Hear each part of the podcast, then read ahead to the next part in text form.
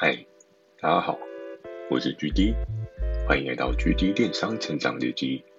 透过每周十分钟的电商成长故事，帮助你更加理解电商市场的运作。在上一集呢，有跟大家提到的是机会跟命运的选择。那这一集的主题主要是要跟大家提到交心与交心。诶，两颗心差在哪边？在之前有提到，其实在，在当时我进了这间公司的那一刻开始，与时间赛跑的倒数计时器就已经开始了。在很多次的 KPI review 当中，主管也一直一直的在提醒我：你的三个月快要到了，你的五十万还差多少？其实每一次 review 的时候，自己压力都还蛮大的。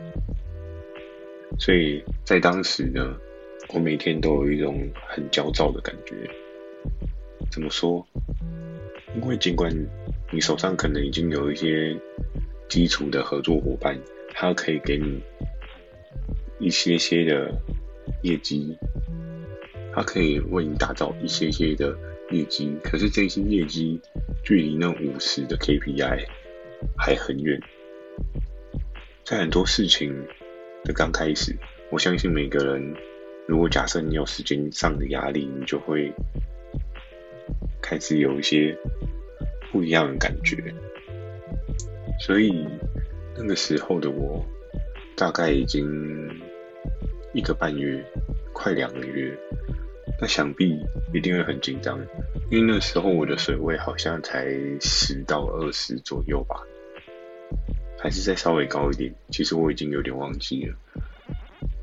只不过再到二十五的这个水位当中，你要想你的时间剩一半，好像貌似一定可以到得了，但是实际上自己难免会有很大的压力。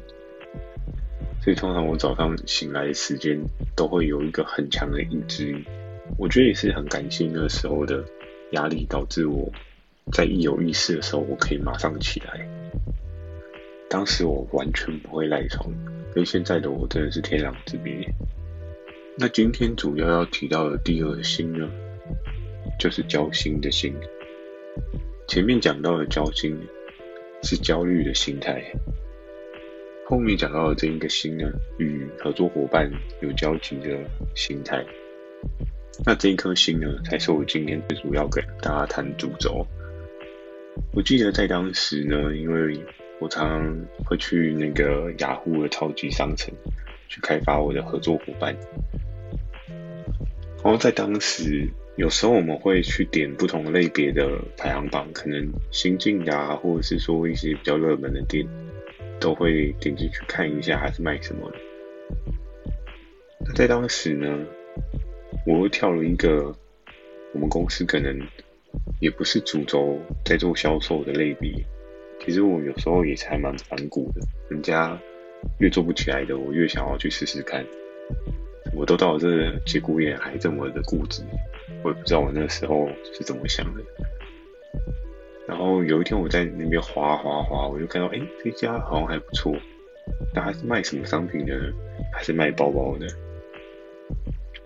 他卖包包有很多种，比如说像一般女生用的小包包、零钱包、侧背包。又或者是一些看起来稍微质感比较高档一点的，那种妈妈出游的手提包，有很多很多种。然后价位带呢也很广，有两百多、三百多到七八百的也很多。它的商品的内容其实还蛮丰富的。但我记得我那时候打电话跟这个大姐聊。他算是我这份工作第一个很挺我的合作伙伴。其实到现在想一想，我也还是蛮谢谢他的，因为他在初期真的也帮了我不少，打了不少场仗这样子。那那时候呢，我在电话里面跟他聊，我说：“诶，那个我们这我看到你的商城里面款式还蛮多的，那我们这边。”包包类的商品真的没有那么多，可是我看到有上的销售就大概也是有个五六千块，那你愿不愿意来尝试一下？然后我记得那时候那个大姐她就说：“诶，在你们这边的抽成分润怎么算？就不免俗，合作伙伴第一个问题一定都会这样。”那我当时就跟他做一个简单解释啊，比如说像是我们平台它并没有所谓的后收后扣的行销费用。然后我们就很简单的，你提供给我们对应的报价，然后我们去尝试看看能不能卖的稍微高一些，然后让它有一些不一样的订单营业额出来这样子。那其实我觉得我们在跟合作伙伴讨论合作这一件事情，有一个非常厉害的利基点，是我到现在我也还觉得还蛮厉害的。就是我们不收后扣，不收任何行销广告赞助费用。那在当时呢，你只要跟这些合作伙伴聊的话，他们多半都会愿意尝试一下。因为其实没有这些后收的费用，相对来讲，好处就是他不需要担心，就是在你这边上架之后，他会有一些固定的开销费用。而是他今天真正扎扎实实的有订单，你也才能够有对应的业绩量能。跟对应的抽佣，所以在一开始的讨论当中，大家还蛮开心的，就是哎，OK 啊，那你们那边反正我们就试试看嘛。所以其实，在那个时候，我就跟这位大姐聊了很多，就是市场上面可能，然后还是做包包的啊，然后我就问她说，那你有没有可能做内衣类，还是你有没有可能去做鞋子类？因为就如同上一集所讲到的，内衣跟鞋子都是我眼中的钻石啊！因为在当时真的是内衣跟鞋子卖到整个炸掉，整个翻掉，一档可能都是十几二十万的营业额。那对当时的我来讲的话，是一个梦寐以求的大补丸。所以在那时候，我们讨论过程中呢，这位大姐她可能也是相对比较保守派。因为其实对于卖包包的人来讲，他们的风险压力可能比较没有那么大。怎么说？因为其实包包第一个它没有所谓的 size 尺码的问题，跟服饰类别、跟鞋子类别来讲的话，它不需要有很大机体量的囤货。那它这一种东，这一类的商品品类，它就是碰到了有心人，他觉得这个设计不错，他有需要，他就会做购买。所以相对来讲的话，他只需要把他的商品类别就布丰布齐，然后去做销售就 OK 了。在当时呢，讨论的状况下，他当然是不排斥做内衣跟鞋子，但他是说他想要先做看看包包，真的包包有做起来，那我们再讨论后续。于是接下来我就开始跟他讨论到了下一个环节，就是在当时。通常合作伙伴都会觉得为什么要这样做的那个环节状况哦，就是那时候我就跟他说：“哎，那我们这样讨论起来，合作的状况应该是非常有机会的。然后合约的部分应该没有太大的问题。那接下来有一件事情可能要麻烦你。然后说：哎，那除了这些事情还有什么吗？我说：哦，对，因为我们这边有 QC，你的每个商品我们都必须要。”就是简单看一下它的样子啊，出货的状况，所以必须要麻烦你帮我寄一下你要提案的 sample。然后他那时候说：“哈，你们要寄 sample，真的假的？我今天又不是卖 LV，为什么还要送 sample？” 然后在当时的讨论之下，他就觉得我们这个逻辑有点特别，当然也是蛮合理的啦，因为你为了要出给。消费者一个好的 quality 的商品，势必平台这边可能也会需要做一些检验。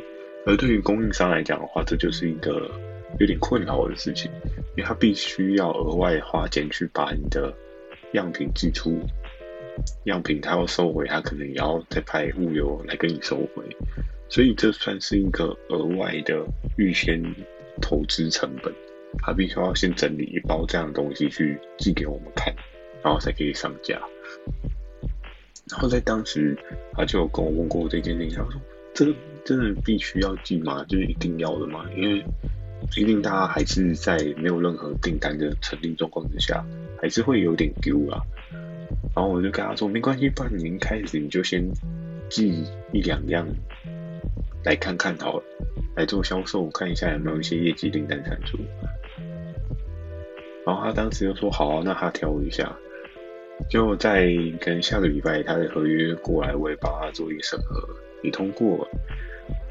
然后随之而来是他的样品来，我觉得这个大姐蛮有趣的。那时候跟我讲说，好了，那我挑一两样的包包的样品寄给你，你看一下。结果你知道他寄了多少吗？他直接寄了一个超级大的纸箱，大概是可能八十乘以一百二乘以八十这么大纸箱，里面装了至少有，记得应该有十个以上的款式包包吧。然后那时候就很很好笑，我就跟他说：“诶，你不是说寄一两个包包 sample 来给我看就好？”他说：“反正都要寄布，也是寄多一点，也比较划算嘛，对吧？运费就不用在那边来来去去这么多。”在当时，其实我也蛮感谢他的啊，因为其实我还我的 KPI 除了那五十万的目标以外，也还是有提案数的压力。所以其实他那时候十几款的包包给我，相对就代表我能够有十几二十档的提案数，帮助我在提案数上面有一个很不错的成长。不过在当时也是，我觉得可能也是稍微有点可惜，就是他的包包款式不知道是刚好我们 TA 不是很重还是怎么样。因为我记得我那时候稍微去跟他聊了一下，他在超级商城经营的 TA，雅虎好像有给他们一份就是参考 report，就是他的固定消费者的年龄层大概是在二十三到三十之间，但因为我们平台的年龄层好像是在三十三到四十五之间，所以就会变成是它的款式。会打动我们的消费者机会不是这么的高，这是有点可惜的事情。所以在他第一波寄来的品相，我记得那时候上架可能也还是有个三四千，但就是也是有个一两档还是挂零的状态。然后他那时候就跟我讲：“哎，你这个价格我们也是上去了，应该也没有太大的问题，但量能好像没有跑得很起来哦。”我是说：“嗯，对，但是我们就是。”多布多尝试嘛，因为包包这种东西，大家总是喜欢挑很多不一样的款式去看。然后在这一次的合作状况之下呢，虽然我们没有达到一个超出预期的成果，可是我们大概也有算是符合双方基本预期的效果，就奠定起了我们后面的合作模式，开始了我的商品研究之路。就是我会开始跟他讨论说，哎，那我们接下来应该要做什么商品？我这边有什么好卖的？你要不要尝试看看？他也会很开心的听我这边给他的一些额外意见，因为我这边常常都会有一些奇奇怪怪的小东西，或者我自己有找到一些奇奇怪怪的想法，去跟他一起测试尝试。所以他在我初始的合作伙伴团队建立当中。算是第一根火苗吧，因为你知道，要将火烧得很旺，你没有一个开始，那永远都是点不起来嘛。所以其实他在我的电商人生过程当中，我觉得也算是一个蛮重要的存在。初期有他的支持，虽然到现在我们完全没有合作。不过在一开始，我真的还是蛮谢谢他那时候的帮忙。那我后面呢，可能也会再额外做一集跟他讨论的那个部分，然后我们到底做什么样的尝试？